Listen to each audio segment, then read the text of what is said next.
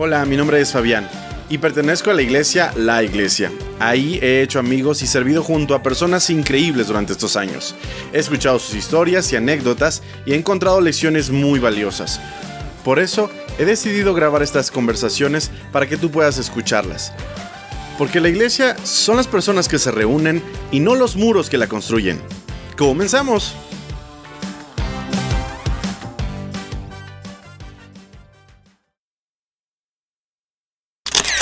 Hola gente? ¿Qué tal? ¿Cómo están? Sean todos bienvenidos a un nuevo episodio de su podcast Backstage. Esta semana con ustedes, mi querido Jaime Fernández, ¿cómo estás? Bien, gracias Fabián. Gracias por invitarme a este nuevo episodio. Qué bueno, qué bueno Jaime. Pues espero que te sientas cómodo. Es ya el episodio 39. Órale, qué chido. Casi llegamos a los 40. Estamos muy contentos de todo lo que ha pasado aquí y expectante por lo que vendrá, por lo menos de aquí a final de año. Órale, va, chido. Mi estimadísimo Jaime, tenemos una forma muy sencilla de empezar con todos y esa es preguntándoles su nombre completo. Mi nombre completo es Jaime Fernández del Valle Araiza. Jaime Fernández del Valle Araiza. Sí. ¿Tienes como tres apellidos? Un apellido compuesto, Fernández del Valle. Ah, ok. Y Araiza. Ok, Fernández del Valle Araiza. Perfecto. Bueno, pues Jaime, cuéntanos un poquito de quién eres y a qué te dedicas. Pues mira, em, voy a empezar por qué me dedico. Me dedico un poquito a las asesorías a empresas, pequeños negocios, a las cocinas integrales y estoy abriendo una agencia de marketing que va muy de la mano a la asesoría o consultoría. Este, soy hombre casado desde hace 18 años, cuatro hijos. Este, me fascinan eh, los deportes al aire libre, específicamente la bici en montaña, escalada en roca, son los dos más me gustan. Y últimamente, eh, por, por cosas de la vida, he estado en el kite, porque un gran amigo mío también está dando, entonces estamos haciendo eso. ¿Qué es eso del kite? Eh, lo que es el kitesurf, el surfeo en, en con, con, ala, con un papalote. Ándale. Sí, andamos ahí aprendiendo. ¿En Vallarta? Ojalá fuera en Vallarta. Ahorita nos fuimos a Colima. Ah, ok, ok, ok. Pero sí, el objetivo es empezar a Vallarta o diferentes playas. Ok, vaya, tienes mmm, hobbies bastante chidos. Sí, algo divertidos. Y antes le dabas a la bicicleta, ¿va? Sí, le di muchos años a la bici montaña. Llegué a competir. Ah, ¿de verdad? Sí, sí, sí. De morro, pues. Ok. Yo siempre he dicho que la bicicleta es un hobby de, hobby de treintones. ¿Eso es cierto? pues porque cuando tienes 30 ya tienes los suficientes recursos económicos como para comprarte una muy buena bici. Entonces, antes es un poquito más difícil, ¿no? Cuando estás soltero y no te interesa tener carro, creo que te alcanza. Ah, bueno, sí. bueno, si en algún punto se cambian las prioridades, entonces sí. Sí, sí, sí. Mi estimado Jaime, cuéntanos sí. un poquito sobre tu infancia. ¿De dónde eres, para empezar? Yo soy de aquí de Guadalajara. Ok. Eh, nací en Guadalajara. Al año de nacido, mis papás eh, se fueron a Mexicali, okay. a California. Ahí eh, nacieron oh, tres de mis hermanos. Este, y nos regresamos al, cuando yo cumplí ocho años. Y aquí nació mi último hermano, que le llevo diez años. ¿Cuántos hermanos tienes? Tengo cuatro. Son Ándale. dos hombres, una mujer y otro hombre.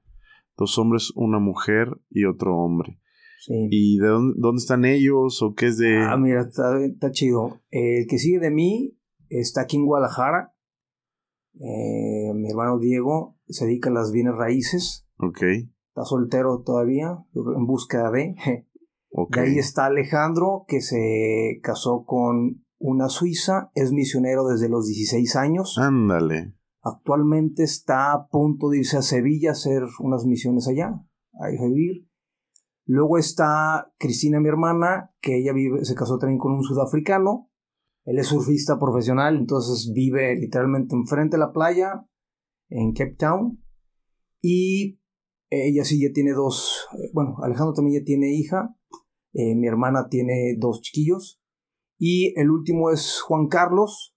Él es diseñador gráfico, está soltero.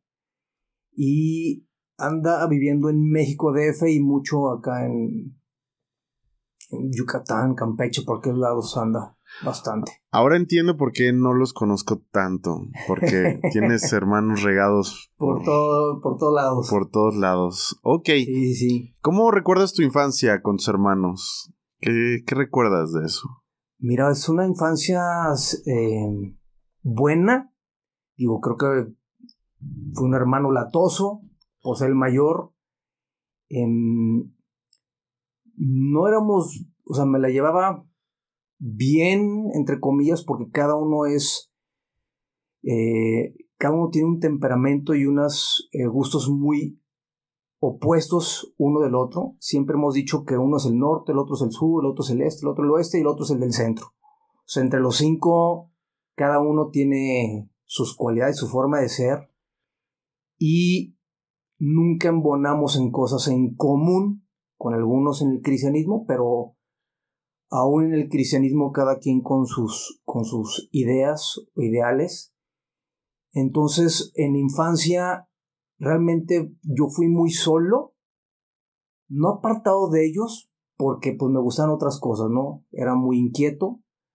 O sea, mi papá yo creo que lo mantuve flaco por muchos años, le saqué las, las canas que hoy tiene y, y creo que eso me, me hizo estar no alejado de ellos, pero digamos, no eran de, no, no convivía mucho con ellos. Realmente empecé a convivir más con ellos ya en edad adulta.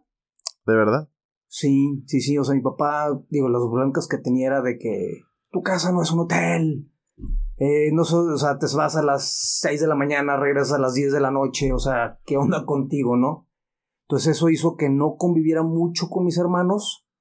Y pues eh, más jovencito, pues era más relajante, entonces pues no nomás era no convivir, sino era entrarle pues una fiesta, dos fiestas, tres fiestas, todo el fin de semana de fiestas. Y casualmente, este, mucha mi infancia en la parte de fines de semana era mucho, como éramos cinco, pues mi mamá se volvía loca en casa, ¿no? Entonces era muy normal que con los primos nos fuéramos a Guachapala o a Manzanillo Tapalpa y era invitar a los primos de la edad o más chicos. Entonces siempre fue estar en bola con, con la familia, pero no per se con mis hermanos. O sea, estaban, pero eran parte de... De un grupo. De un grupo. Creencia religiosa de, de niñez, ¿eran católicos, cristianos? mis papás fueron católicos. Eh, yo la verdad, o sea, pues iba a la iglesia, pues los domingos, ¿no? Pero nunca fui un mm, eh, nunca practiqué el catolicismo como tal, o sea, como que para mí era, como si fuese una clase de primaria adicional. Este, yo de chico jugaba fútbol y una vez me tocó que un equipo de religiosos me quiso jalar al catolicismo como más hueso colorado a través del fútbol.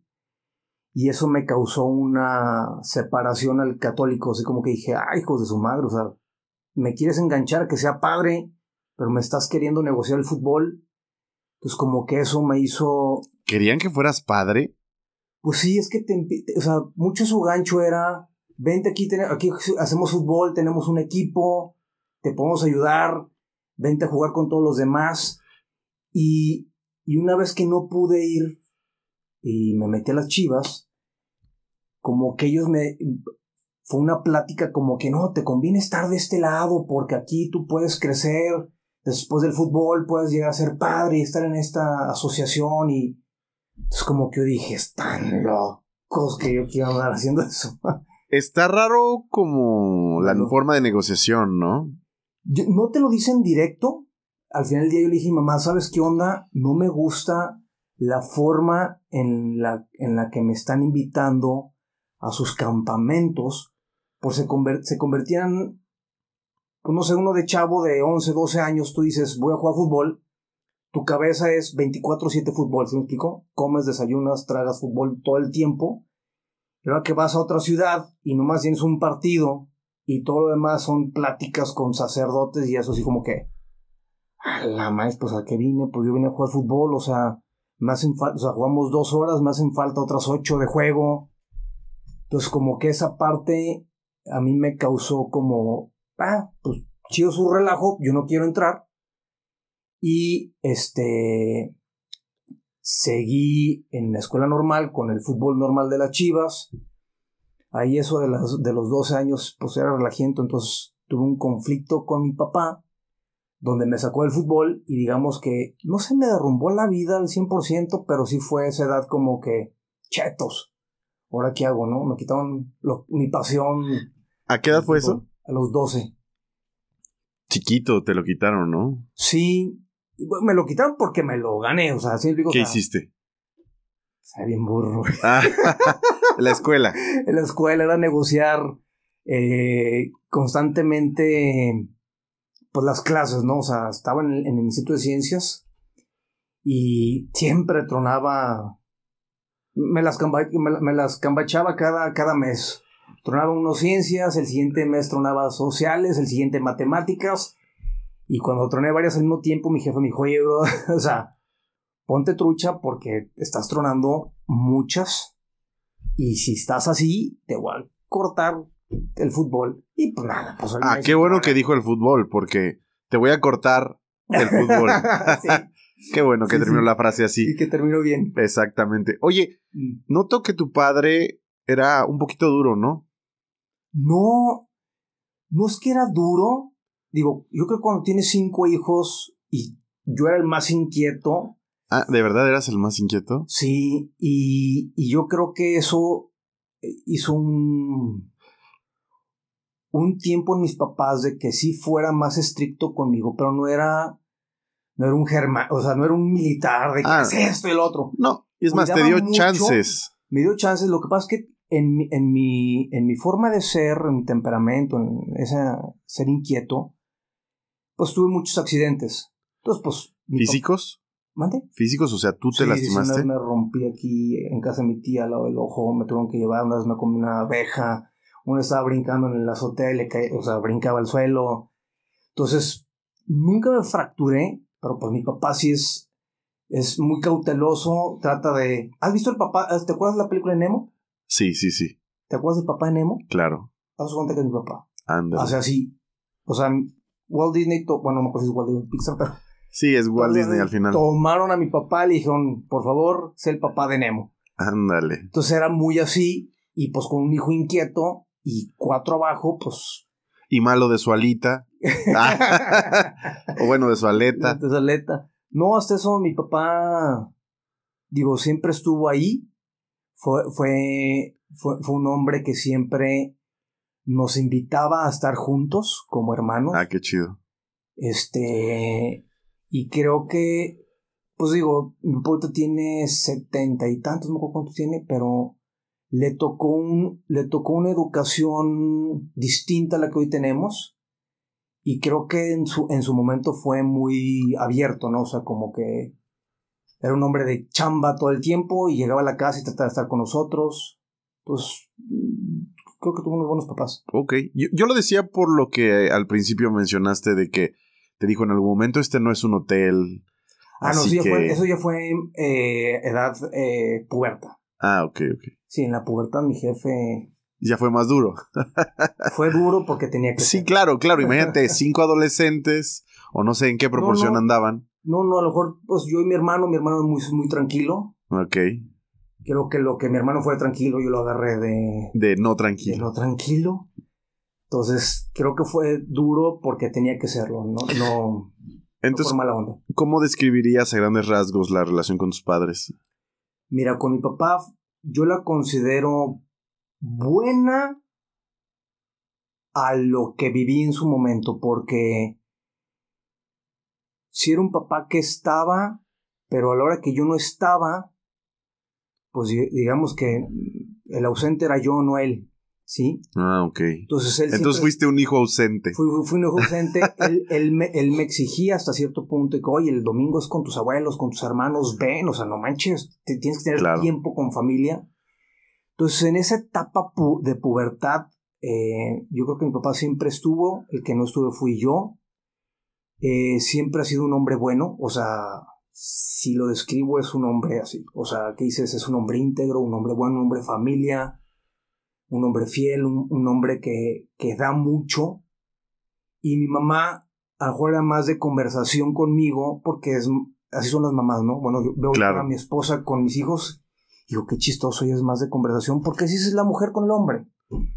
Entonces, eh, mi mamá era mucho de que llegaba de la casa, llegaba yo a la casa y se sentaban todos en, en, mi cuarto, pues para platicar mis historias, ¿no? Porque, híjoles, o sea... Tenías para contar. Tenía para contar todo lo que me pasó en el día.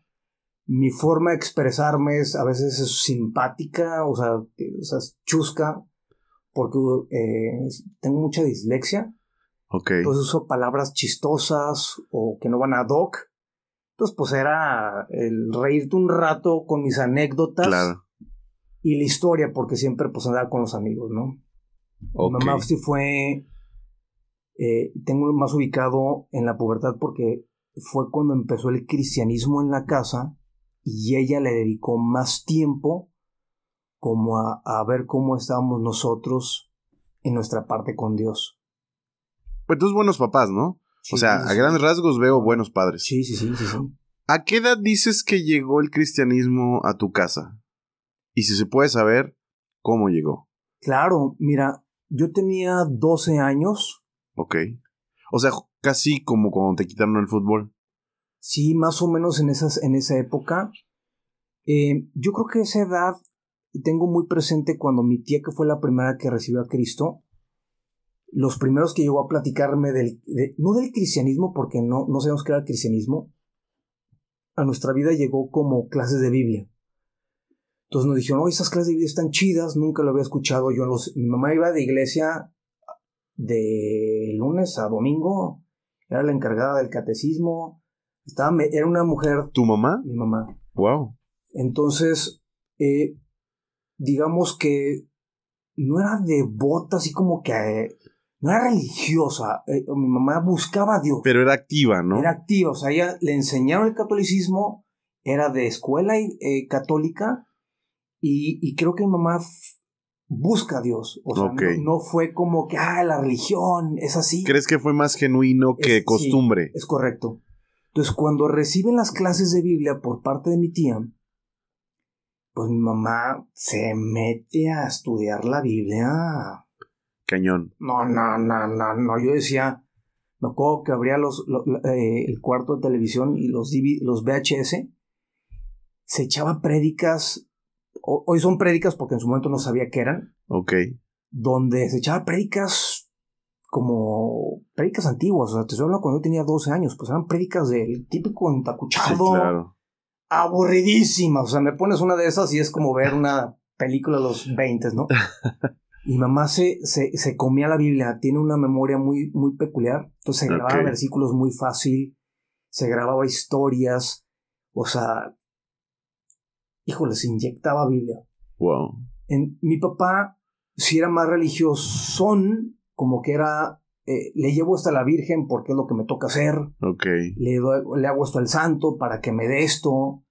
Eh, mi papá tuvo problemas económicos como cualquier familia, altas y bajas. Pero mi papá sí era más como, híjole, híjoles, tengo que dar mi, tengo que llevar algo acá a la Virgen porque y al santo. Para que haga paro. Para que haga paro, porque entonces cuando entra el cristianismo mi papá empieza a eliminar eso. Mi mamá se mete más como el estudio de la Biblia y yo siento que mi papá descansa de esa religión. De sus obligaciones, de sus obligaciones religiosas. Entonces empiezan de esa forma y obviamente yo no me convertí luego, luego, ¿se explico? O sea, o sea, no, no, no, no, hubo un cristianismo como que, oh, ven y recibe a Cristo y aquí. No, no, no llegó así a nosotros, llegó, hoy vamos a dar clases de Biblia en los domingos. Me interesa que estés porque estamos viendo un nuevo material para niños y me interesa que estés. Entonces, entre los 12 y los 16, eh, eh, pues digamos que yo empiezo a ver un cristianismo en mis papás, llamándolo hoy así, pero pues nunca es, no hay iglesia, o sea, sigues yendo al, catecismo de los domingos pero con material cristiano. ¿Y, y esto quién lo impartía? ¿Tu tía? No, lo partía mi, mi mamá. O sea, ¿Cómo, cómo, cómo, cómo? ¿te das cuenta que mi tía pedía el material a Estados Unidos? Ándale. Se lo traían. Y tu Y- mamá lo impartía. Ajá, y mi tía se lo impartía a un grupo de amigas, en los cuales estaban dos tías, creo que mis tres tías, no me acuerdo bien. Una de ellas era mi mamá y otra mi, mi, mi tía Lupita. Entonces, les impartía las clases de Biblia y ellos lo impartían en el domingo, en, en el catecismo, o sea, en el catecismo, acuerdo que sean jueves o viernes. me O sea, vamos a explicarlo de esta manera. Alguien empezó a buscar material cristiano y lo infiltraron en el catecismo católico. Correcto, tal cual, Esta persona fue tu tía. correcto. Wow. Sí, sí, ¿Sí sabía esta persona, tu tía, que era material cristiano? No, O sea, fue con un poco de ingenuidad también al principio. No, le preguntaron a los sacerdotes que si lo podían dar. Y los Ah. sacerdotes dijeron que sí. O sea, llegó y estoy viendo este material, lo estoy estudiando, ¿qué opinas? Ah, sí, está muy bueno, denlo. Ah, ok, Entonces lo wow. empezó a dar. Wow. lo La- empezó a dar. yo creo que es una de las virtudes de no etiquetarnos siempre como cristianos, fíjate. Correcto, correcto. Entonces, realmente yo no, o sea, por eso me, a veces me dice, ¿cuándo te convertiste? Pues yo no me convertí, o sea, para mí fue parte de mi vida, una edad, el cristianismo. Y cuando mi mamá negociaba conmigo el carro a los 16 años, pues era, oye, te presto carro si vas a la clase. Entonces, pues va, órale, va. Deal, ¿sí me explicó? Y te presto el carro si me ayudas en esto. Entonces, como que era, como que la palabra de Dios empezó a entrar en mí a una edad X, donde no, pues yo iba por ir, porque me prestaba el carro, no sabía ni qué me hablaban. O sea, no me acuerdo de historias, no me acuerdo de nada. Nada, nada, nada. No, nada, nada. O sea, es un catecismo, pues yo me decían cabeza de teflón, para que no más parecía. Pero seguramente algo quedó arraigado en tu subconsciente, ¿no? Correcto. Espiritualmente yo creo que Dios empezó su trabajo y realmente yo me eh, convierto hasta los 18, 19 porque pues mis papás empiezan a vivir una pubertad conmigo muy incómoda, muy, muy incómoda. Yo tuve a los 12, 13 años, eh, no fue un abuso sexual per se, pero sí fue una cuestión sexual ¿A ti? a mí. Este, entonces, eso, eh, la forma en la que lo llevaron mis papás, que fue buena, para mí no fue buena. ¿Cómo, ¿Cómo puedes decir que fue bueno si para ti no Porque fue das bueno? cuenta, yo llegué ese día y le dije, oye, papá, ¿sabes qué onda? Pues me da pena, pero me pasó esto. Wow. Ay, no manches, ¿cómo crees? Y pues, pues sí, o sea, pues pasó. Pero qué bueno que por lo menos hablaste, ¿no? Sí, sí. Y mis papás, pues obviamente, pues ¿qué hacen? No? O sea, fueron con un psicólogo. Entonces, eh, me llevan a mí con el psicólogo y el psicólogo quería que yo le dijera qué había pasado. Entonces, pues te das cuenta que los papás le habían dicho, ¿no? Ok. Pues yo le dije, estás... Oye, pero yo es una palabra fuerte. Estás pero mal. Pero, pero muy mal, que te voy a decir. Y para mí entró como una, un- un- una frustración hacia mis papás de, ¿por qué le dijeron? No ok. tiene- Tú sí, te sentiste traicionado. no traicionado, como que, pues tienes 13 años, ¿sí me explico? Sí. No tienes palabras para usar eso, pero yo había dicho, ¿por qué le dicen? O sea, no sean chismosos. Eso fue mi, Sí, tu mi pensamiento. pensamiento. Si se hubieran quedado callados, yo creo que no hubiese pasado nada. Fíjate. ¿Cómo? A ver, si se hubieran ca- quedado callados. Sí, o sea, sí, o sea, como son tus papás, son tus protectores, Ok. yo creo que si, o sea, si no hubieran hecho nada, no hubiera pasado nada, porque para, para un niño de 13 años es... Ah, ya entendí. O sea, te hizo más daño el que lo, supieran otras personas. Sí. Entonces es que él te va a ayudar. Le dije, pues yo no ocupo ayuda. O sea, ¿se explicó? Sí, sí entiendo. O sea, fue un evento que hizo, fue un abuso, sí, pero no, la neta no estuvo, no estuvo gacho, güey. Sí, perdón. no pasa sea, nada. No fue, no fue No algo así nada. como que dices, ah, no manches. Bueno, Digo, para una joven así, pues hace entre masturbación, todo eso, pues fue algo donde lo ves como normal, sin saber, sin poner etiquetas, porque no existía, para un morro de tres años no existía el homosexual, no existía que hubiera diferencias sexuales. Entonces, acuérdate que fue hace treinta y tantos años, tengo cuarenta y cinco. sí, claro. Entonces, no fue algo que fuese, híjoles, fue algo muy cochino, o sea, no fue algo, em, ¿cómo explicarte? Traumático. Ok. Entonces, Pero no estuvo bien de todos modos. Obviamente no. Pero a esa edad no entiendes esa maldad. Ok. Entonces, eh, a la hora que sucede eso, y ellos se reportan con, con, el psicólogo, para mí fue como que, oye, pues... Ya me exhibiste. Me exhibiste, es que onda, a mí me dio vergüenza, o sea, claro. me costó trabajo decírtelo a ti, que eres mi papá y mi mamá. Imagínate a un tercero que no sé, aparte no sé quién era. Entonces empezó un reto de llevarme con psicólogos y psiquiatros desde su punto de vista.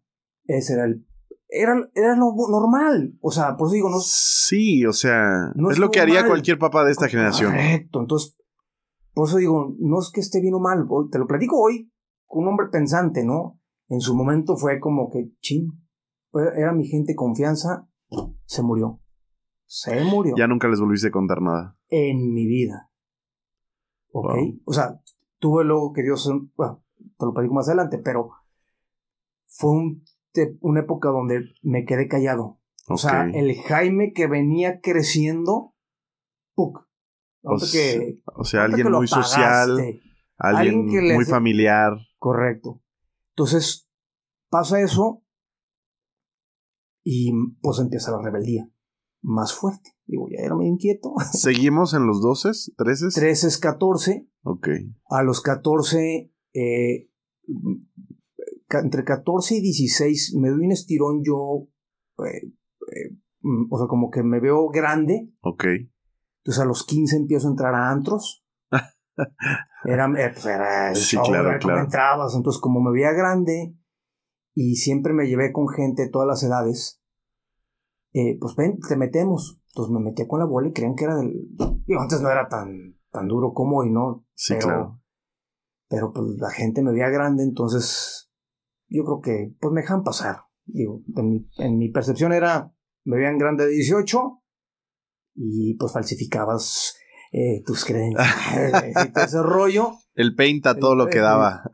este, y pues digamos que entré un poquito con el, con, el vino. Este, en la familia los domingos normalmente te servían el tequilita, entonces pues te echabas dos, tres. Entonces te subía, agarras callo, empiezas a ir a los 15 años con tus amigos. No, ya traes callo. Es el que traes callo, es el que Jaime, tú eres el que aguanta. Entonces como que empieza una etapa de... Manche, pues... Me gusta el cotorreo. Me gusta el cotorreo. Una de mis frases en esa época empezó, me vale madre todo. ¿Te acuerdas de la canción de Me vale, me vale? Ajá. Era mi, era mi himno. Ah, digo, era... Me vale, vale. Esa, ¿no? Esa. Entonces, entre los 15, entre los 15 y 16, brother, o sea, me ponía a veces borracho en, la tarde. Entonces me iba con mis amigos del Ciencias y yo llegaba bien, bien alegre. Ah. Porque no era un borracho de tirarme. O sea, mi papá me dijo, mi papá no toma. ¿E-, ¿Eras borracho social? Era borracho social. Y pues era bien divertido, o sea, no era, a veces platico con mis hijos, no era mala onda. Pero pues hacías tarugadas, porque si ya te vale más algunas cosas, pues con dos, tres. Claro, mucho más. Mucho más. Entonces la fiesta se hace divertida. O peligrosa. nunca me ven. O sea. No, es que peligroso, Jaime, es inclusive caminar en la calle alcoholizado, o manejar un auto, o. Sí, bueno, sí, bueno, por una parte sí. O, cometer un delito sin querer, o atropellar a alguien. Correcto, correcto. A lo mejor yo creo que en mí era medido porque tenía que llegar a mi casa. ah, ok. Entonces no era como que terminaba súper mal. No, no, no, no. Pues digo, me, me, me, me enfiestaba. Ah, entonces no le llamemos borracho, llamémosle bebedor. Porque ándale, hay niveles. Hay niveles. Sí, y bebedor es todavía me controlo, borrachos ya se perdió. Sí, pero luego empezó que aguantas más el fin de semana. Ok. Y ahí sí fue cuando empezabas. No me perdía, yo creo que perdidas tuve dos. Así que amanecí. Ah. ¿Y, dónde estoy? De quién es. y qué pasó. Tengo órganos, no tengo órganos, dónde quedé. Este. Porque como si me metí a antros, yo creo que antes no era tan, tan feo como hoy, pero pues dos, tres sí salía fumigado.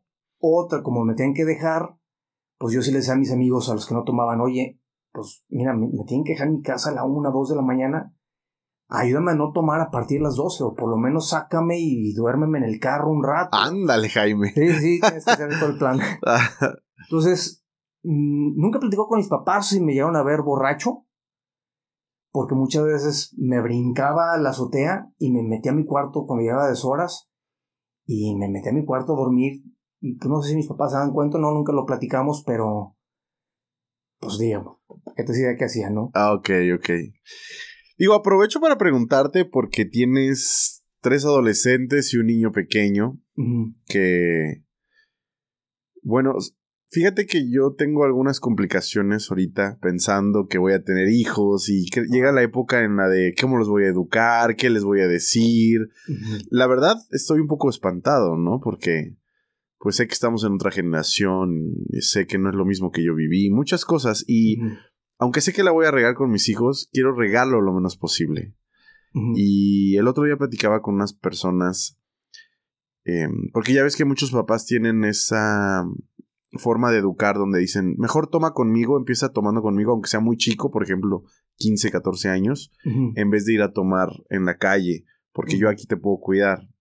Pero ahí está la otra mentalidad de, cuando empiezan a tomar muy chicos, son más propensos a ser alcohólicos. ¿Me explico?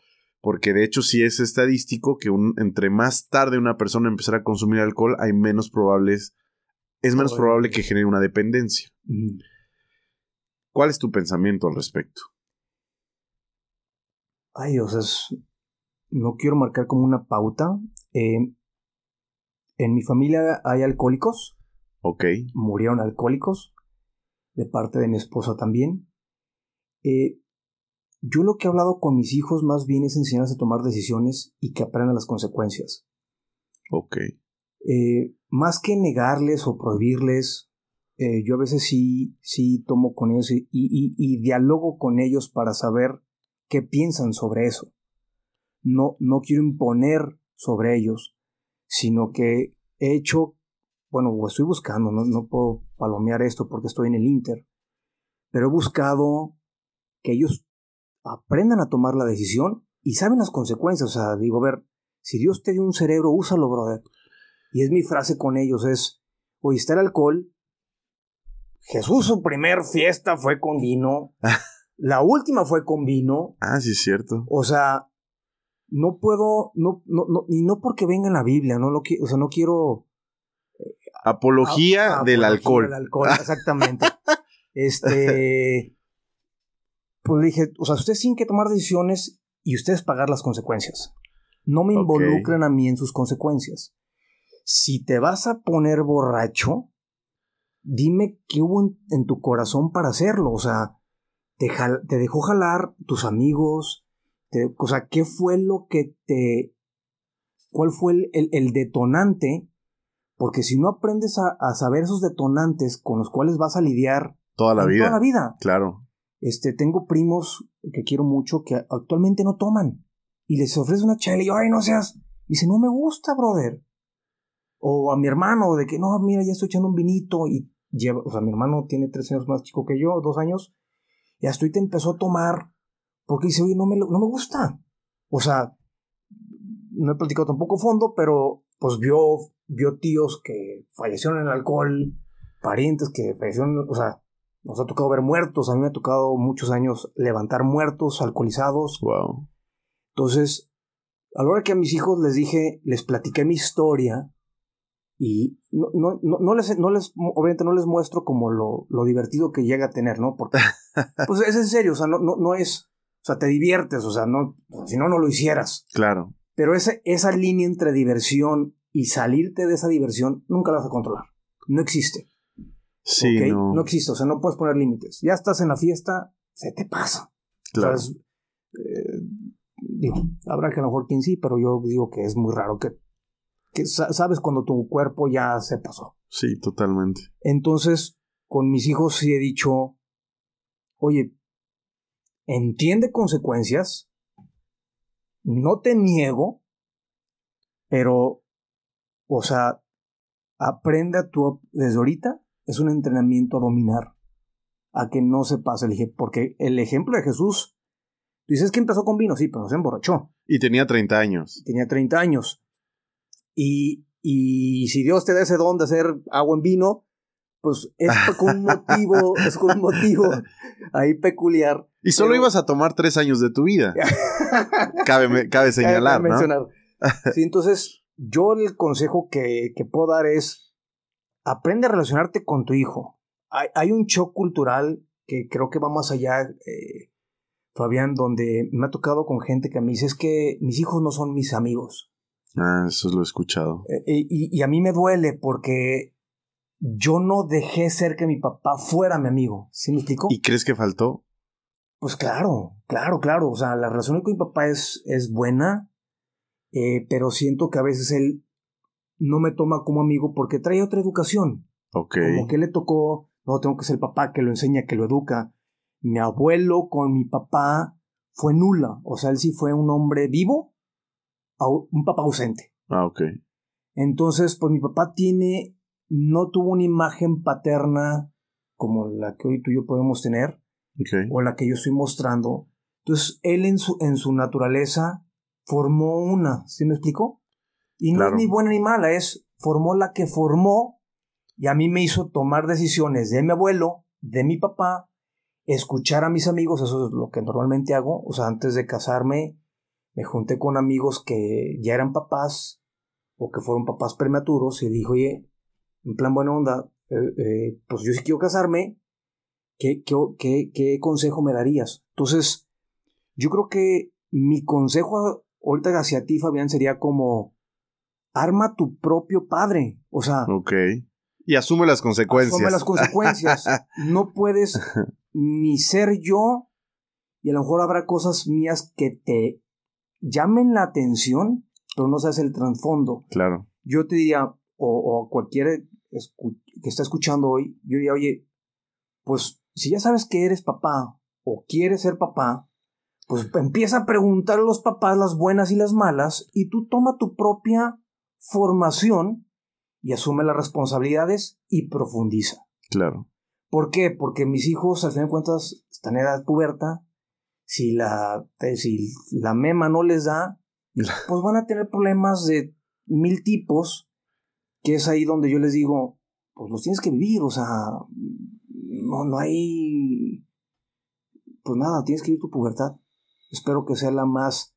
Lo menos lastimosa posible. Correcto, pero todo el mundo aprendemos por golpes, nadie aprende claro, por las buenas. Claro, claro. de hecho, de hecho, siempre he pensado que de alguna u otra manera voy a traumarlos. Solo tengo que escoger el trauma que yo quiera. ¿Sí me explico? es correcto. Eh, es la otra forma de verlo. Es que sí, me, me queda que ahorita en cuenta. La otra vez yo les dije, a ver, yo ya estoy hablando con hombres y el papá, el, el papel de papá de decirte qué hacer ya terminó. Eso sí, no me puedo echar la culpa. Porque tú tomas la decisión. Entonces va un poco lo que me dices, que yo le decía, a ver, yo ya te enseñé, o sea, tú ya toma con lo que te enseñé acciones. Ok. Si tienes duda o te da miedo a reaccionar, aquí tienes un consejero, un papá. ¿Se digo? Ok. Porque como consejero, pues tengo que ser muy neutral. Obviamente no puedes quitarlo del papá y metes tu cuchara, pero trato de, de, de ser neutral para que él tome la decisión. Y pero si les digo, las decisiones no me las vas a encarar a mí. Sí, claro. O sea, mi, mi papel de educador ya pasó. O sea, cuando tú pasaste los 12, 13 años, ese papel, ese papel de papá educador medio que se quita para que no seas un látigo sobre ellos. Y mi papel fue, y con mi esposa lo hacemos, es, déjame atención a tomar decisiones porque ya te eduqué. Si no te acuerdas, que es lo más obvio, este, te recuerdo cosas y mejor te invito a que vayas a Dios, a la palabra, investigues qué dice la palabra de Dios sobre esos temas y formes el tuyo. Y si quieres te ayudo con versículos, capítulos, historias, experiencia, libros, que hoy hay mucha literatura que te puede ayudar. Y con eso tú construye tu decisión. Entonces, te estoy dando las herramientas para que tú hagas lo que tú quieras. Pero sí recalco lo que acabas de decir. Oye, ya lo que te traumé, te traumé. O sea, ya te pedí perdón, porque hubo una etapa con mis hijos donde dije, a ver, llegué a nalguearte, llegué a darte vara, injustificadamente, enojado, desesperado, y ya nos pedimos perdón. Entonces, como que yo creo que ese perdón ya establecido con mis hijos, bueno, el tramo va a estar, ¿no? lo probablemente se minimice para mí, yo creo que para él en su momento se minimizará, porque hay palabras que yo sé que él por la edad no, no la van a entender al 100%, pero creo que es, la siembra está siendo mejor que la que yo tuve. Diferente, yo, yo le diría diferente, ¿sabes? Siempre porque no sabremos las consecuencias de nuestras formas de educar hasta que pasemos años. Correcto. Entonces, por hoy, digámosle diferente, cuando los frutos se den, podríamos decidir si es mejor o no. Correcto. No te, estoy de acuerdo contigo. Pero bueno, volvamos un poquito a tu historia. Em, ¿Cuál fue tu razón ahora para eh, enfiestarte tanto? Justamente tú hablabas de que a tus hijos tú les dijiste que ellos deben saber cuál es la razón por la que lo hacen. ¿Cuál fue tu razón? Mi razón fue que me empecé a enfiestar. Em, ¿Algún vacío? No. ¿Estabas aburrido? Yo creo que mi mismo temperamento de, de ser eh, inquieto me llevaba a estar. Me gustaba estar mucho con la gente. Ok. Entonces, mi, mucho de, las cosas era. Tengo que conocer gente, entonces voy a una fiesta, voy a la otra. Ok, entonces. Gente grande. Pero era más bien por conocer gente. Y pues mujeres, por, por, ver si era la mujer de, de, mi vida, ¿no? Ajá. Entonces, este, pero era, era buscar gente. Yo creo que otra gran frustración que tuve fue cuando me di cuenta que no estaba aprendiendo a formar amigos. Una cosa es que conozcas gente. Claro, totalmente. Como era muy burro eh, y era inquieto, pues eh, no es una buena mezcla. A mí me corrieron como de ocho escuelas. Wow. Pero de las ocho escuelas, yo creo que fui de los más conocidos. Era el más popular. Era el más popular. ¿Por qué? Porque me gustaba eh, conocer gente. Entonces, pues tengo anécdotas muy simpáticas de escuelas eh, y de grupos. De hecho, la última que me corrieron fue una escuela abierta por, por, por, por sonsacar a la gente. Y en esa, en esa, en esa fiesta Em, yo creo que sí empezó a un vacío donde me di cuenta que no tenía con quién platicar cosas profundas. Ok. Como cerré la puerta con mis papás hasta cierto punto. A los 12. De 12, 13 años. Yo creo que mi desencadenamiento fue buscar esos amigos, pero nunca yo nunca abría mi corazón por lo que me había sucedido. Entonces me costó mucho trabajo yo abrirme y formar relaciones. Entonces me dediqué a ser amigos. Ok. Y pues a la hora de no formalizar, pues hice amigos de fiesta. Y entonces era salir a la fiesta el lunes, el martes, el miércoles, el jueves, el viernes, el sábado, el domingo. Y en una que fue la que el detonante, eh, yo era bueno para el billar. Ah, un día deberíamos jugar. y pues me fui a Vallarta con 100 pesos y regresé con 8 mil. ¡Wow! De que llegaba y pues apostaba, ¿no? Mi abuelo me enseñó, tenía carambola ahí en, su casa, iba con mis papás, con mis tíos y pues me enseñaron a jugar. Mm, fui bueno y apostaba. Entonces era como pagaba mis borracheras. No trabajaba. Por lo menos era sustentable. Sí, sí no trabajaba, pero, pero sí. Pero no le causaba gastos a nadie. A nadie más. Y, y entre, los, entre la fiesta, pues los amigos te invitan. Muchos amigos me invitaron muchas borracheras. Pues, pues, pues, te la claro, a gusto. Claro. Y, en, esa, en esa ida tomé en exceso por muchos días. Entonces cuando regresé dije, ay Dios, creo que ahí viene el guamazo ahora sí. ¿Cuál? ¿De la cruda? Sí. Dije, venía de Vallarta, me dejaron en mi casa y dije, mañana no voy a hacer nada, me voy a quedar en mi cama dormido, voy a comprar los electrolytes en ese tiempo los vendían de un, como de un litro y medio cristal. compré muchos, este, dije, mañana a ver cómo platico con mis papás de esta cruda, o sea, me puse mal. Llega el lunes, no pasa nada. ¿Cómo? ¿No te da cruda? No me da cruda. Pero viene una angustia en mi vida que dije, ya soy alcohólico. Ah, no puede ser. Entonces dije, ya pasé el límite. O sea, esto ya se llama alcoholismo. No tengo cruda, esto se llama alcoholismo. Pasa esa semana, me invitan el viernes, y les digo que no, que no quiero pistear, que ando asustado porque me ha dado la cruda. Este, y ese grupo de amigos fue la última vez que lo vi. ¿Neta? La Wow. última vez que lo vi. Eh, me invitan otro, otro grupo de amigos este, a tomar a otro lado. Digo, ¿sabes qué? Los acompaño, era más cerca, pero era muy lejos. Entonces, eh, pues nada, me fui el viernes y regresé hasta el domingo a mi casa. Wow. Entonces, cuando llego, o sea, si has visto papás enojados en así al mil por ciento, mis papás estaban que me mataban. O sea, llegué y pues no había, tele, no había celulares. Claro. Entonces, pues entre fiesta y el otro, pues a mí me valió sombrete. Llego y me andan matando. Y pues antes te buscaban en la policía, en el hospital, todo ese rollo. Y me dicen, pues, "Ta- qué bueno que estás vivo.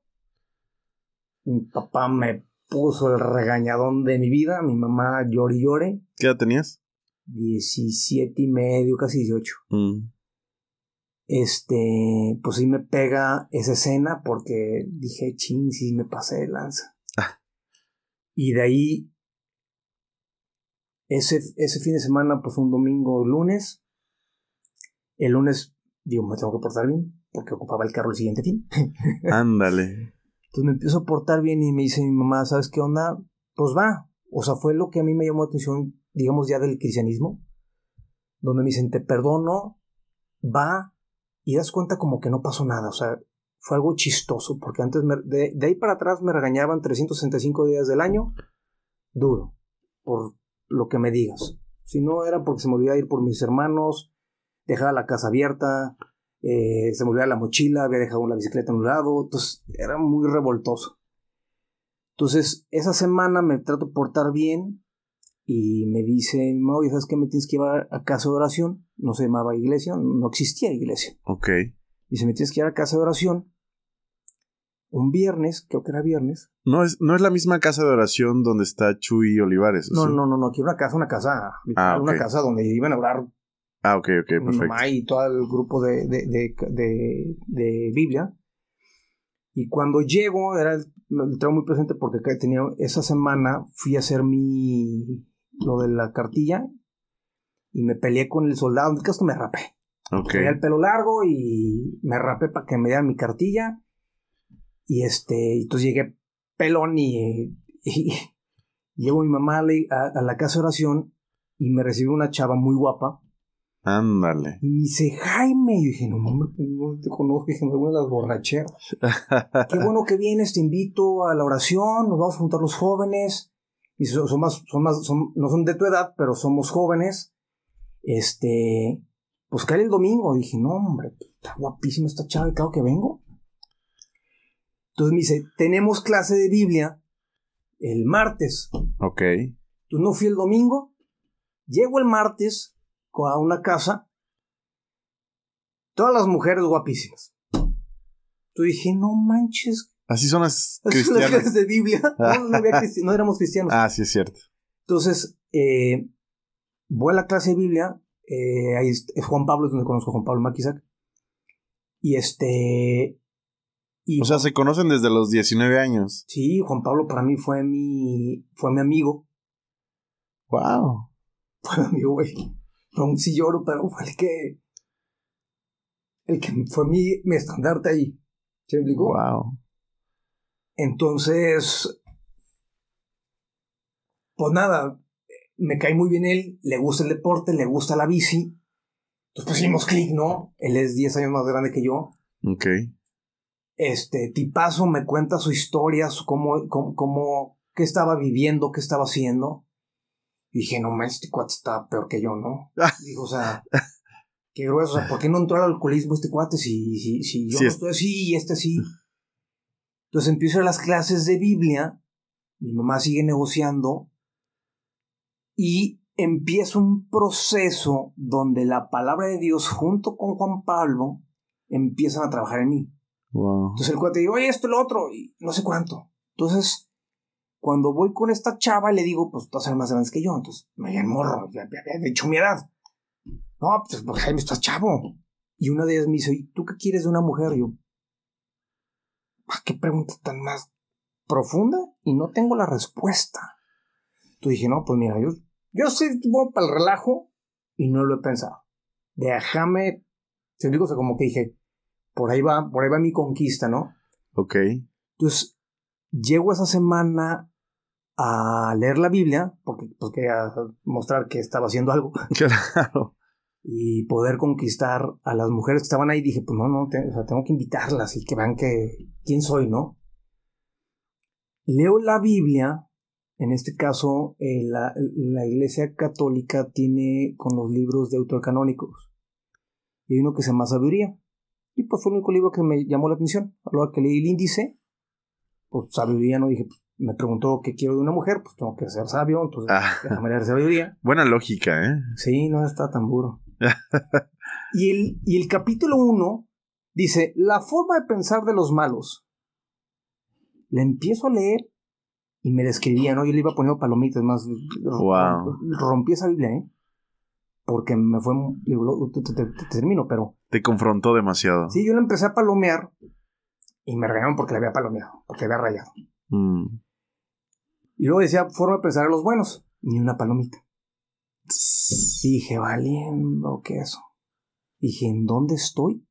O sea, vengo de acá, me pregunta esta chava, me acaban de dejar mis amigos, me estoy asustando del alcoholicismo, conozco a Juan Pablo que es un tipazo con una mente distinta, y leo eso, hombre, ese día Digo, no me iba a suicidar, pero sí lo pensé. O sea, dices, mejor me doy un tiro. Pues, la Biblia me está describiendo así.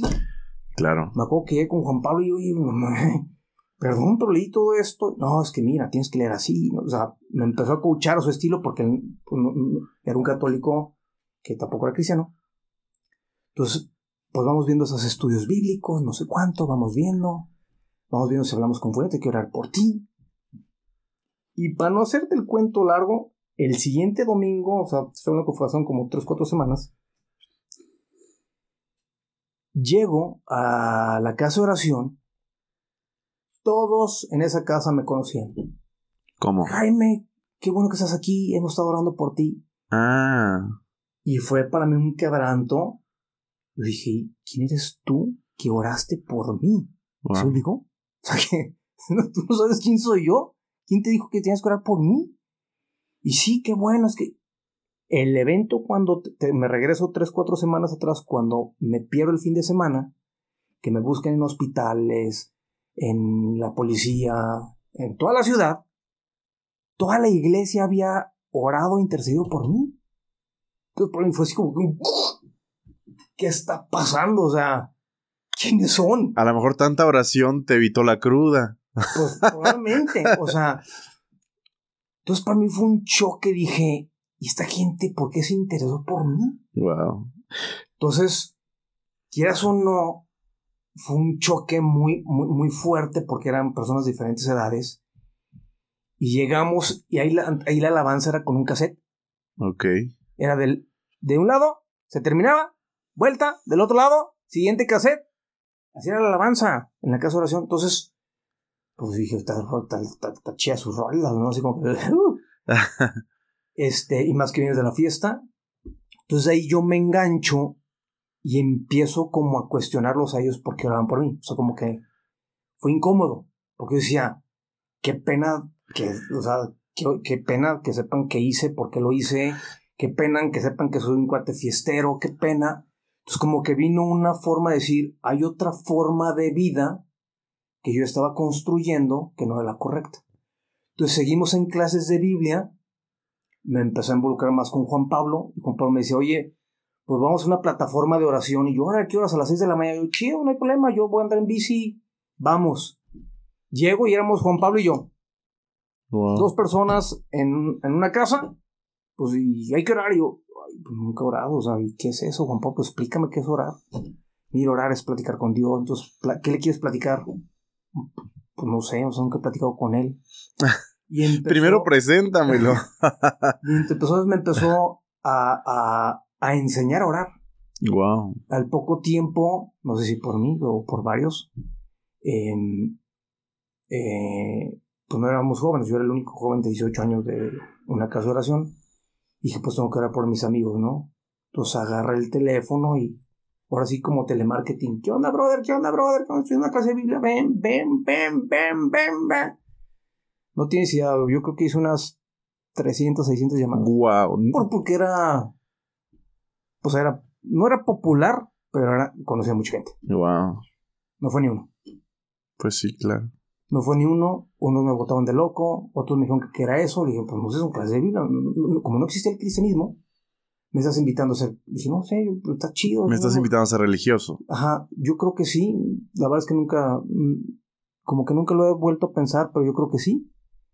Este, me di cuenta que había gente que era muy católica, gente que hacía otras cosas, me tocaron amigos hasta que decían satanismo, espiritualismo, cosas que decía, ah, no me ¿y eso qué es? Y yo iba a preguntar, o sea, oye, ¿te puedo ver tal día y me platicas qué es eso? Entonces conocí desde otro punto como ese mundo y como a los pocos meses eh, empezó a ver hombres, amigos, hijos de otras familias y a los dos meses de haber empezado mis clases de Biblia y haber hecho todas esas llamadas, yo dije, a ver, pues tengo que, me dijo Juan Pablo, pues tienes que, terminar lo que hiciste, ¿no? Yo no había terminado ni la prepa. Entonces, eh, se me ocurre ir a una, clase, a, que me pidie, a pedir autorización, que en una escuela abierta me dejaran estudiar ahí, que ya me iba a portar bien, porque pues quedé marcado en las escuelas, ¿no? Entonces, hablando con la maestra, me dijo, la directora me dijo, sí, bajo estos términos, fallas una de tu, de tu actitud, de tu forma, y te vas. Entonces, fui el tipo cuate que se sentaba hasta adelante, no hice, en mi vida le había llamado a nadie, era así como el típico nerd que no le habla a nadie, que no se dirige con nadie, llegaba a mi clase, terminaba y me salía, ni siquiera saludaba ni hola de Dios. Nadie sabía mi nombre más que la directora y el maestro. Pues el miedo no me emburro. Exacto. Entonces pasa eso, una semana, dos semanas, de repente me dice mamá, oye, hay un grupo que de jóvenes que ocupa que les des clases. Yo, mamá, ¿cómo le voy a dar clases? Están locos, yo apenas estoy aprendiendo esto. Pues es que mis jóvenes, Jaime, eres el único. Yo te enseño, toma esta clase, mire, vas a platicar tu testimonio. Nomás hables tu testimonio. Órale, ahí empezaba un poquito el nuevo nacimiento, como que, como que lo estaban descubriendo, como que, oye, mira, encontramos esta oración que nos piden que se diga, pero no, no estaba fundamentada, nomás es como que dile que, que acepten a Jesús en su corazón. O sea, al fin de cuentas es la oración. No fue como de librito. Exacto. Y ahí viene lo bueno. Llego a una casa de noche a las 8 de la noche. Me presentan una chava fulanita. Eh, pues, ¿qué onda? No, pues, ¿qué onda? Pues, yo voy a ser maestro. Órale. Te llegar uno, dos, tres, cuatro, veinticinco. Wow. ¿Sabes qué era lo chistoso? ¿Qué? Era mi grupo, mi salón. No, hombre. Entonces yo llego y... ¿Qué hacen ustedes aquí? ¿pero quién les dijo de mí? No, es que mi mamá con tu mamá, no sé cuánto. Claro, claro. Las mamás es eso. Las mamás son buenísimas. Y yo, pero. Y ellos me preguntan, ¿y por qué eres tan serio? Y dije, no, pues déjame traer mi testimonio. Entonces, empecé a hablar con mis testimonios y no manches, o sea, empezaron a ir jóvenes a la iglesia. Y mi salón. Entonces, como que Dios transformó lo mismo, nomás ahora lo empezó a ser bueno. ¿Sí me explico? Con otra con otra eh, finalidad. ¿Cómo lo mismo? Explícame. ¿Cómo lo mismo? Antes era, hasta me decían Jimmy, mi nombre era Jimmy, el cuate de la escuela, el cuate que le gustaba hacer amigos, que se la pasaba en fiestas, que se la pasaba en el deporte. Y ese parteaguas vuelve a ser el mismo, ahora James. Ah, ahora soy James. Ahora soy James. Me, me, James, me, James. me cambian el nombre de mis mismos compañeros empiezo a terminar mis estudios, en la iglesia me dicen James, sigo siendo el mismo, pero ahora construyendo. Claro, no para destruir, sino para construir. Para construir. Eh, yo en ese momento determino no tomar ni una gota de alcohol. ¿Sigues sin tomar una gota de alcohol? No, últimamente ya, pero duré 20 años hasta que nacieron mis hijos. Wow, 20 años sobrio. Si no es que más. Este, pero tomé una decisión en oración. O sea, no fue voluntad, o sea, fue como que Dios, ayúdame en esto, porque no quiero caer en alcoholismo, en alcoholismo y prefiero no tomar. ¿Para qué me arriesgo? Sí, claro. Entonces fue, una, fue un, trueque con Dios y al mismo tiempo eh, fue un trueque con Dios de, de, vivir en virginidad. Wow. Entonces, como que yo le dije, Dios, si tú formas amistades conmigo, digo, fue un cambalache, ¿va? En oración, dije, me enseñas a construir mi vida, yo te entrego esto, y pues aquí estoy. Entonces, desde los 18, 19 años empecé a dar clases de Biblia todos los martes hasta casi te puedo decir que hoy en día. Wow. Entonces, como que fue un pacto con Dios y una relación. En ese inter, retomando un poco iglesia, siempre fue una casa de oración. Entonces, el mover del Espíritu Santo era lo que el Espíritu hacía en la oración. Te puedo hablar si Hechos se te hace un libro loco. Lo que nosotros vivimos con el Espíritu Santo es un Hechos actual. O sea, es una forma donde el Espíritu Santo en mi vida personalmente se manifestó. No, no, no, no, no, no, no. no ¿De qué maneras? Pues nomás me emborracho varias veces en el espíritu. Ok, para que el espíritu. Borracho, borracho de no moverte, ¿eh? Ok, para que el auditorio pueda entender un poquito a qué nos referimos, porque muchas personas no conocen. Es una forma de llamarle a un éxtasis espiritual. Correcto. ¿No? Correcto. Hay un éxtasis espiritual en oración que se logra alcanzar con Dios. Obviamente no es como que lo puedas vivir todos los días y a cualquier hora. Dios sabe en qué momento te los da, Dios sabe en qué circunstancias te los da. Y es tan placentero, es una cosa tan placentera que pocas cosas pueden comparar en la vida. Sí, yo, yo lo que, sumando lo que dices es, es lo que vivió Pedro cuando estaba orando en, la azotea, es lo que vivió Juan cuando recibió Apocalipsis, es lo que Jesús vivió cuando fue la transfiguración en el cerro. Ah, entonces brillaste alguna vez. Pues no lo dudo. Ah, no lo dudo. No, no, no, no, no de brillar, sino que yo creo que te, cuando le pides al Espíritu Santo que se manifieste en tu vida, lo va a hacer. Wow. Es una oración que no se queda. Él está esperando de tu vida, ¿se me explicó? Hay mucha gente que se resguarda, no sé si por, por, por cuestiones religiosas. ¿A qué te refieres se resguarda? O sea, evita que el Espíritu Santo. Sí, es que cosa. Te voy a decir qué me pasó a mí. Yo me emborraché literalmente en una reunión de oración. O sea, me quedé el suelo y me podía levantar. Gateaba. O sea, un borracho literal, así. Y me dijo una persona, es que estás borracho. Y empecé a hablar en lenguas. Ándale, ok, otra vez. Entonces. Para el auditorio, rápido, rápido. Hablar en lenguas. Parte de los éxtasis espirituales que se pueden experimentar con Dios es tener la capacidad. Ah, es una manifestación del Espíritu Santo. Sí, bueno, es una manifestación del Espíritu Santo, pero es la capacidad de poder interactuar o orar, hablar con Dios en un lenguaje que tú no entiendes. Correcto, que viene, eh, para ser específico, con la vida de Ana en uno de los profetas. Ok. Entonces, imagínate que eso me pasa recién conociendo a Dios. Lo que tú estás explicando para mí no sabía qué era. Yo nomás no me pude levantar, me estaba llorando de risa empecé a hablar y la gente me decía, no te entiendo. Entonces yo decía, ¿cómo que no me entiendes? Yo estoy hablando. Entonces cuando pasa todo ese éxtasis, como lo estabas mencionando, me empiezan a explicar lo que tú acabas de explicar. Y dije, pues no sé qué sea. Yo no lo busqué. Yo nomás dije al Espíritu Santo, si tú existes, preséntate. O sea, siempre es un hombre eh, que tú sí, sí, tú sí sea sí, tú no sea no y trato siempre de confrontar lo que me estás diciendo. Entonces, cuando Dios se presentó en mi vida, le dije, tú eres Dios, tú te manifiestas, a mí no me vengas con que sí, yo te amo, es cuanto. Si tú no te enamoras de mí, es porque no existes. ¿Cómo hablas de que Dios es amor si no lo vives? A ver, tú le dijiste, si tú no te enamoras de mí, ¿eso dijiste en su momento? bueno. Sí, sí, sí, tal cual. Por definición estabas equivocado, porque Dios te amaba antes de siquiera de enamorarse de ti, o sea... Pues mira, no, no estaba equivocado, era el conocimiento que yo tenía en ese momento. Ok, ok. pero conceptualmente sabes que ahorita no sería lo más correcto. Ah, no, no, no, ahorita no es lo más correcto. Pero mira, con Dios es. Si tú no estás enamorado de Dios, estás viendo una religión. Claro, claro, claro. Entonces, si tú no has experimentado eso, no, lo que yo viví, no, la cuestión física espiritual. Si tú no has vivido un enamoramiento con Dios, estás viendo una religión y quiero recalcarlo. ¿Por qué? Porque yo no fui, yo no me, yo no me llamé cristiano hasta después de como seis años. Y todos esos seis años, el Espíritu se movió en una iglesia católica.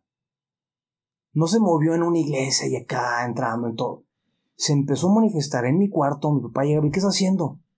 Pues orando, papá, es que no te entendemos. No, pues es bronca de ustedes, yo no sé qué está pasando, o sea. Wow. Entonces, yo creo que fue mi, mi, mi reto con Dios porque yo sí le, yo me tuteo con Dios. nunca lo he visto como un ser acá arriba, donde nadie lo puede alcanzar.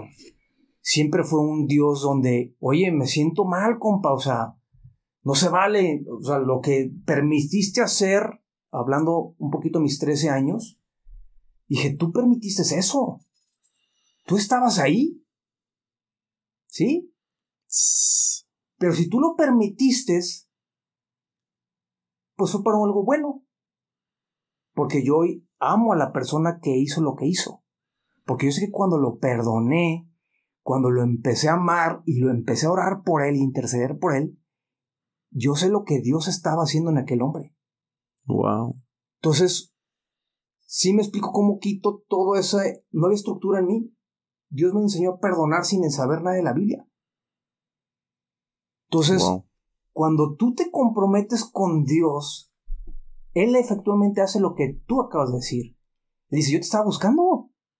Es como cuando tú conquistas a una mujer. Él no sabe que la estás buscando hasta que te presentas y le dices, ¿qué onda mamacita? Me interesa conocerte. Y Dios es igual. Si tú no te dejas presentar, Él no se va a manifestar. Él va a estar ahí tocando y diciéndote y poniéndote. Pero si tú no quieres, digo, él, no te va a forzar a enamorarte.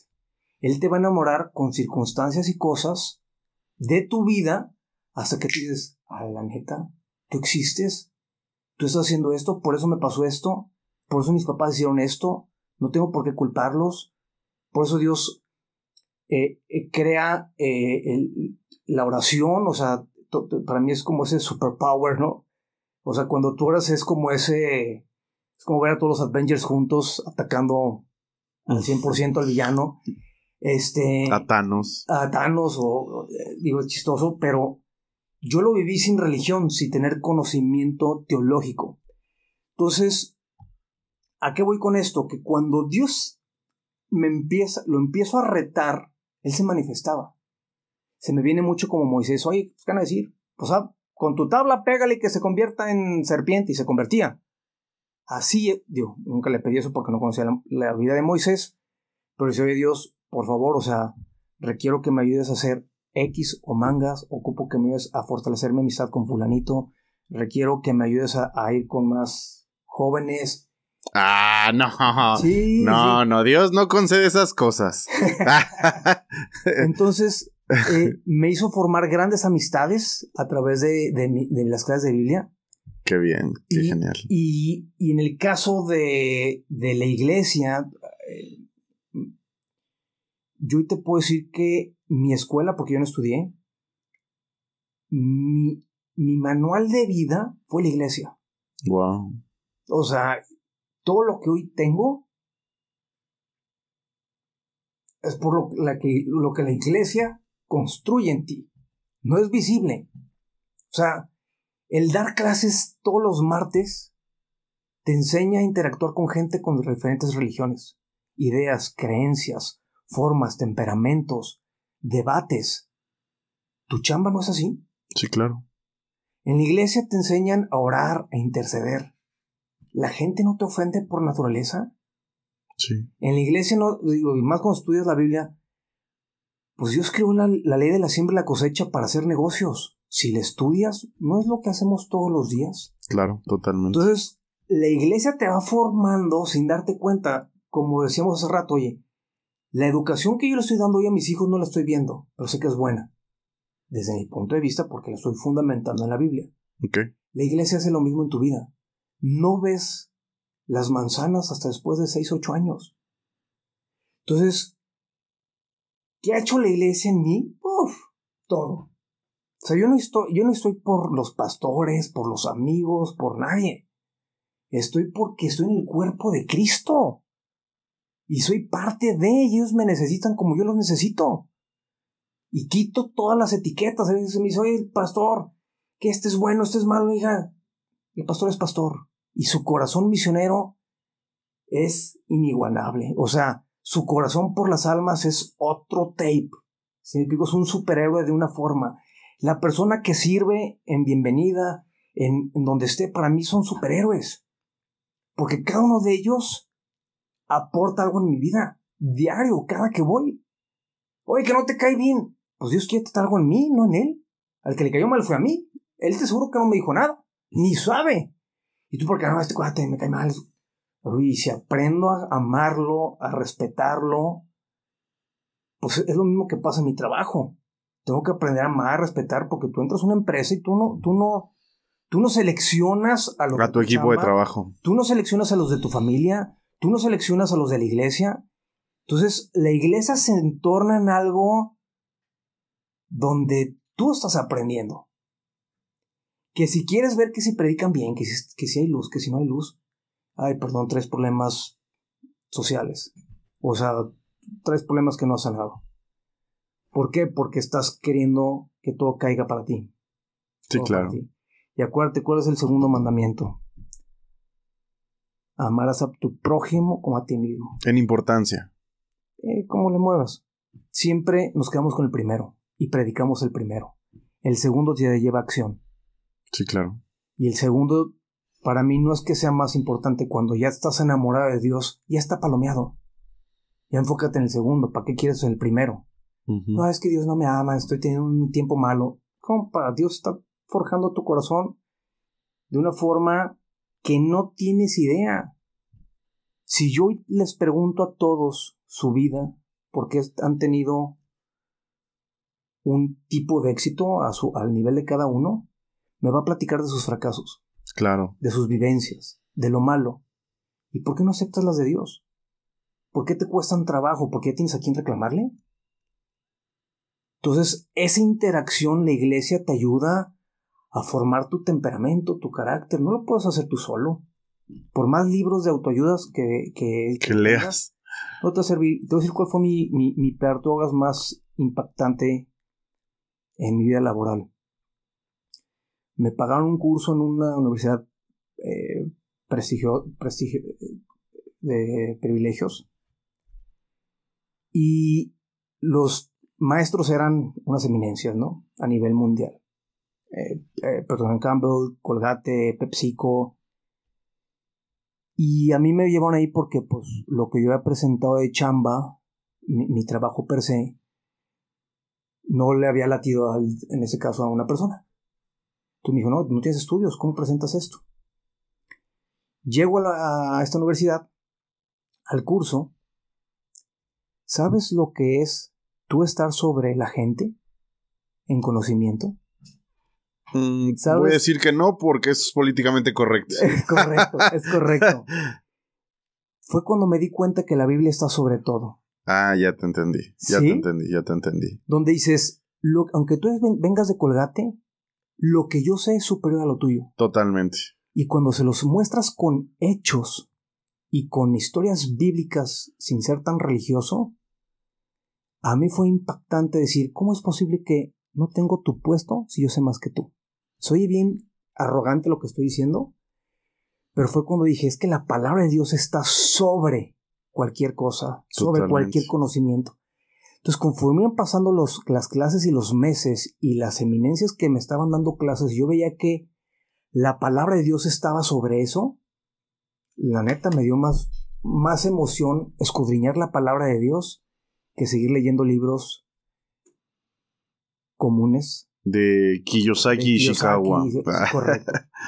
Porque no nos hemos enfocado, bueno, hablando en la parte empresarial, no nos hemos enfocado a buscar a Dios en las empresas. No. En tu vida laboral. Eh, sí pides porque te suben el sueldo, sí pides porque tu jefe te está yendo mal, pero no, o sea, no, no, es que esté bien o mal, yo creo que es, es nomás poner un enfoque y decir, oye, voy a empezar a leer la Biblia. Pensando en mi trabajo o en mi negocio. En, mi negocio, ajá, o sea, porque puedes estar, exactamente, puedes ser, eh, tener un puesto importante, puede ser el, em, el, empleado, puede ser cualquier, cualquier, cualquier jugador de, de eso.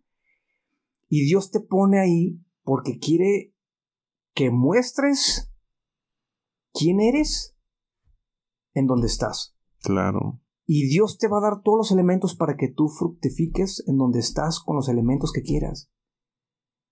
Pero a veces nos perdemos esa, esa esencia, a veces nos preocupamos tanto por nuestro corazón, nuestra mente, nuestro rostro, y, y, y, dejamos al prójimo aparte, y, creo que es una parte, no, puedo decir que egoísta, porque no, a lo mejor no lo sabes o, o no lo habías pensado, pero cuando te empiezas a enfocar en el otro, lo tuyo se empieza a corregir.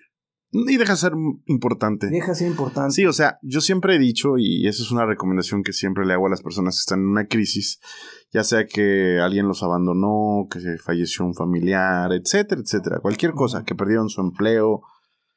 Siempre les digo que busquen ayudar a alguien. Sí. Den su vida por alguien más que no sea ellos mismos. Y en el proceso, tus problemas serán más pequeños. Y es muy probable que si tú te, te esforzaste por cuidar a alguien más, es probable que la vida misma se encargue de cuidarte. Digo, sé que es Dios. No, sí. Pero para que sea más genérico mi mensaje. Claro. Te voy a decir cómo, cómo lo aprendí yo, cómo fui corrigiendo algunas cosas. Cada domingo iba y apuntaba el domingo o la clase martes. Y cuando me tocaba dar parte de lo que había, eh, había un dicho que decíamos, el domingo la persona que predica te da los bistecs. Ya en tu casa te corresponde cocinarlos. Entonces con esa mini anécdota mía, yo llegaba y estudiaba lo que me habían dicho. Y como yo tenía que presentar lo que tenía que platicar, pues te caen los 20, ¿no? Entonces, en automático, cuando tú empiezas a dar conocimiento de parte de la palabra de Dios, yo mismo a veces apuntaba, le decía, espérame, me salió una nota, porque encontraba la respuesta a mi problema. Claro, claro, claro, claro. Y, fue muy, muy, muy peculiar cuando le pedí perdón a mi papá, principalmente, que fue un evento muy duro, para mí, pues, porque lo hice públicamente. Y me di cuenta que Dios está usando esa... Lo aprendí enseñándole a alguien más. Totalmente. Y dije, bueno, hay que poner acción, tengo que ir a pedir perdón y vámonos. La máxima del aprendizaje es poderle enseñar a alguien más. Ahorita no recuerdo, pero existen ciertos pasos para el aprendizaje.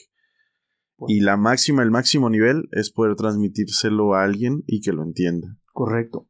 Y todo eso es gracias a la iglesia. Porque la iglesia es, comparte el evangelio. Claro. Prepárate, compártelo. Entonces, yo creo que cuando ves una iglesia como un todo, y no, o sea, te estás poniendo trabas, te estás trabando tu vida, pues, o sea, es algo... Cuando te enfrascas es un pequeños defectos. Correcto.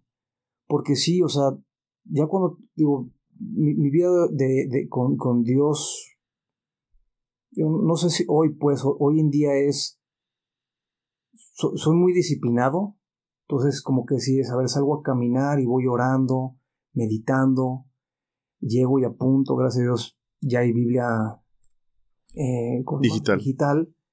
Entonces, pues te ayuda que donde estés, pues buscas un versículo. Em, en la iglesia, das cuenta, tenemos teología y, y es una herramienta muy poderosa para que aprendas a escudriñar la palabra. Más allá de, de tener mucho conocimiento, en mi caso yo lo vi como para aprender a, a profundizar más en el corazón de Dios a, no, a que mis creencias tengan un fundamento. Totalmente. Que no es que esté haciendo las cosas bien o mal, es conozco más a mi, a mi papá. Sí, yo creo que el estudiar teología te da las herramientas que necesitas para comprender mejor la Biblia, porque sí se requieren herramientas. O sea, conozco mucha gente que la empieza a leer y no le encuentra ni pies ni cabeza. Sí. Entonces, creo que las metodologías que el hombre ha desarrollado para poder entender ese libro son muy válidas. Creo que cualquier persona que esté dispuesta a, mm, a querer conocer más a Dios, a lo mejor no tiene que aventarse toda la licenciatura, pero sí podría pedir una recomendación sobre ciertas clases que son clave para poder entender eh, la Biblia mejor, para poder entender los contextos bíblicos, etc. Y una vez que tomes a lo mejor ese mínimo, puta, la verdad, el cielo es el límite, la verdad. Correcto. Sí, y, y, creo que es. Pues nada, o sea, primero es tu, tu amistad con Dios, ¿no? Aprender a, a, quitar esa traba, como que Dios está arriba o Dios es. Digo, Dios es Dios, es el omnipotente, tiene descripciones muy, muy, muy grandes, ¿no? Muy macro. Muy macro, pero cuando a mí, para mí, Dios fue mi papá, pues, o sea, pues es mi papá, punto. O sea, y a la hora de escudriñar la palabra fue conocer mejor el corazón de mi papá, porque mi, mi hermano me decía, a ver, Dios escribió, Dios permitió que el hombre escribiera la Biblia de acuerdo a ese conocimiento de él y fue inspirado, ¿no? Claro. Entonces, yo, Dios ya dijo lo que debe haber dicho a través de la Biblia. Entonces, cuando lo ves desde ese ángulo, creo que ya se hace suficiente la Biblia. Porque buscarle más cosas, dices, ya, es conocimiento, ya es... A veces le digo a mis hijos, o sea, ¿para qué quieres saber de ovnis? Ah. Si, aunque sepas... Te amo, me amo. Sí, o sea, pase lo que pase, no te va a llevar nada. O sea, en tu cabeza no vas a decir, ah, sí, sí, sí hay ovnis. Y no va a cambiar, bueno, no va a trascender en tu día a día. Claro, no, no, hay cosas, hay, ciertos conocimientos que no trascienden en Correcto, la vida. entonces yo creo que es simplifica tu vida. Bueno, si lo hice yo, ¿no? O sea, como que simplifiqué mi tiempo con Dios, le doy la prioridad, trato de siempre, pues antes de empezar mi día per se, se lo presento a Dios, le digo yo, Dios, hoy mi agenda está así. Tengo una junta, tengo esto, tengo aquello, esto, lo otro, voy a comer, voy a hacer esto, voy a hacer aquello. Y oro, porque a veces me echan carrilla que no oro a lo de la comida, ¿no? Digo, es que yo lloré en la mañana. O yo ya le agradecí en la mañana, por los tres alimentos. Por todo el día. Soy un hombre práctico. no me juzguen. No me juzguen. Entonces, a veces esa cosa, digo, porque es real. Sí, claro. Entonces, digo, a ver, yo ya preparé mi día en Dios, o sea, y Él sí está conmigo, en las buenas y en las malas. Y, y lo estuvo desde antes, durante, o sea, Él me creó, sabe por dónde he pasado, qué he hecho, qué he visto, qué he oído, y está buscando cómo ayudarme a quitar cosas y a mejorar otras. Wow. Y depende de uno, ¿no? De cómo tú suelte, aflojes el corazón para eso. Wow. Muchísimas gracias, Jaime. No, ¿de qué? De verdad por todo lo que nos dices. Em, hay dos preguntas que siempre les pido que contestes antes de terminar el episodio. Eh, porque probablemente ya no las comentaste, pero es como el, el momento de puntualizarlo. Número uno, si pudieras decir qué hizo Jesús en tu vida desde que lo conociste a los 17 años, ¿qué dirías que hizo Jesús en tu vida? Me acompañó. Ok. Yo recuerdo que al principio de la conversación mencionabas que enfiestarte para ti no era ningún vacío, que era una sola cuestión de personalidad y cuestión de que te gustaba el relajo. Te voy a pedir una disculpa, pero yo sí veo una necesidad de ser amado, una necesidad de ser reconocido, una necesidad de ser visto. A lo mejor no, nunca lo habías pensado de esa manera. Y luego veo a Dios ir llenando esas necesidades poco a poco, de la manera correcta. ¿Por qué las llenaste? Sí, las llenaste en muchas ocasiones, tú mismo lo dijiste, cuando hablamos de, de ser la misma persona para construir y para destruir, ¿no? Entonces, sí veo a Dios, sí veo a Jesús llenando esos vacíos de tu corazón, sí veo a Dios em, utilizando sus herramientas para ir llenando tu vida. Ahora, ahí viene la segunda pregunta, porque ah, y Dios, Dios siempre usa a la iglesia. Entonces, si te pudiera preguntar, desde tu perspectiva, amigo, ¿qué hizo la iglesia por ti? ¿Qué dirías? Ok, bueno, pues voy, voy, a parafrasear un poquito lo que tú decías. Eh, yo sé que había un vacío, pero no sabes qué es un vacío. Ah, sí, en ese momento no tenías ni idea. Ajá, entonces, eh, yo creo que por eso es importante tener la relación con Jesús y por eso te dije que Jesús me acompañó. Porque tú no, yo no sabía que había un vacío. Ok. Y en ese acompañamiento, eh, Jesús, ¿qué, ¿qué me hizo? Meterme a la iglesia. Ok. Entonces, la iglesia fue como ese educador donde me abrió a través de las vidas de otras personas que lo que yo tenía era un vacío. ¿Sí? Y yo lo reconocí fácil. me dijiste que lo primero que te llamó la atención es que les importaste. Correcto. Entonces yo no, noté el vacío así, dije, ese, era su, ese era uno de sus más fuertes vacíos. Sí, nomás que hay que tener cuidado de cuando tú resumes algo, es porque tú ya pasaste por ahí. Cuando alguien está en el proceso, no sabe que. Ah, claro, sí, claro, totalmente. Entonces, yo por eso digo que cuando, por eso quiero como hacer el, énfasis de que si a mí me preguntas cómo resumo mi vida es, Jesús me ha acompañado. Claro, claro. Y en ese acompañamiento con la iglesia, Dios me ha mostrado dónde debo trabajar. Ok. ¿Sí? Totalmente. ¿Y la iglesia? ¿Qué hizo por ti la iglesia? Todos, partes. Numera tres cosas que la iglesia hizo por tu vida. Me enseñó a saber elegir a mi esposa. Ok, eso es importante. Sí. Me enseñó a trabajar de una forma distinta. Ok. Y creo que me está enseñando a saber fortalecer amistades y a saber fortalecer a mis hijos. Wow. Para una nueva eh, época o temporada que vayan a vivir. Creo que eso lo, pondría en esas cuatro. Yo creo que a lo mejor tú no la ves, pero creo que es un facilitador de nuestra relación con Dios, ¿no? Sí, claro. Porque todas las experiencias sobrenaturales que tú viviste con el Espíritu Santo y con Jesús fueron facilitadas inicialmente, porque sé que después las tuviste en casa y en tu cuarto y todo, pero inicialmente fueron facilitadas por un estudio de Biblia, por un grupo pequeño, por una iglesia, ¿no? Por dar principalmente. Exactamente, por dar, por empezar a dar, porque fue cuando tu mamá te empezó a mandar a dar tu clase de jóvenes, ¿verdad? Es correcto. La verdad, uno no tiene idea hasta dónde puede llegar una decisión que, que tomas, así que parece trivial, ¿no? Sí. Y hasta dónde puede llegar. Sí. Muchísimas gracias, Jaime. La verdad es un placer haber estado contigo, escuchado tu historia, es muy admirable. Me gustaría dejarte el micrófono para que hables con la gente que te está escuchando. Hay gente que llega hasta este punto.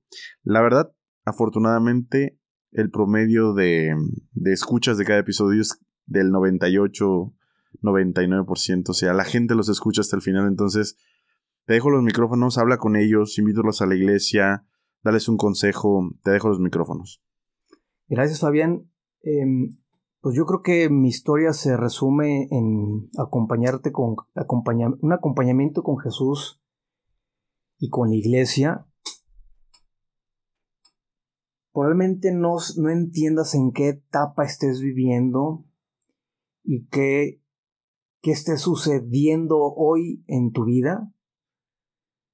Em, si pudiera darte un consejo persona a persona es más chido pero mi consejo siempre es, sé transparente ante Dios. O sea, sé cómo eres, Él te creó tal como eres.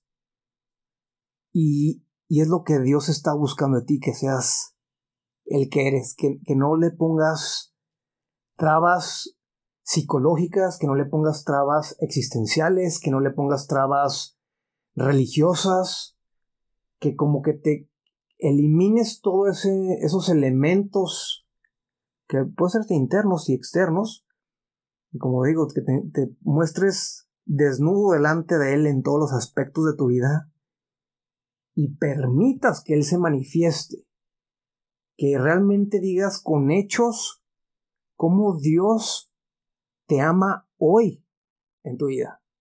Eso sería lo que les dejaría, Fabián. Muchas gracias, Jaime. Muchas gracias, auditorio. Un placer escucharnos, platicar con ustedes. La verdad, un proyecto que ya duró. Estoy muy contento. Gracias Armando y Sara, de verdad. Gracias a ustedes porque con cada semana me dejan algo de su vida y construyen mi fe y construyen mi corazón y los quiero mucho más porque ya los veo pasar y no son solo Jaime. Ya eres Jaime con tu historia, Jaime con tu corazón, Jaime con tus palabras y eso me hace verte de una manera totalmente diferente. Ah, qué chido. Fue mm. pues, que estamos Muchísimas gracias a todos. Cuídense. Nos vemos la siguiente semana. Hasta luego. Chao. Gracias, bye.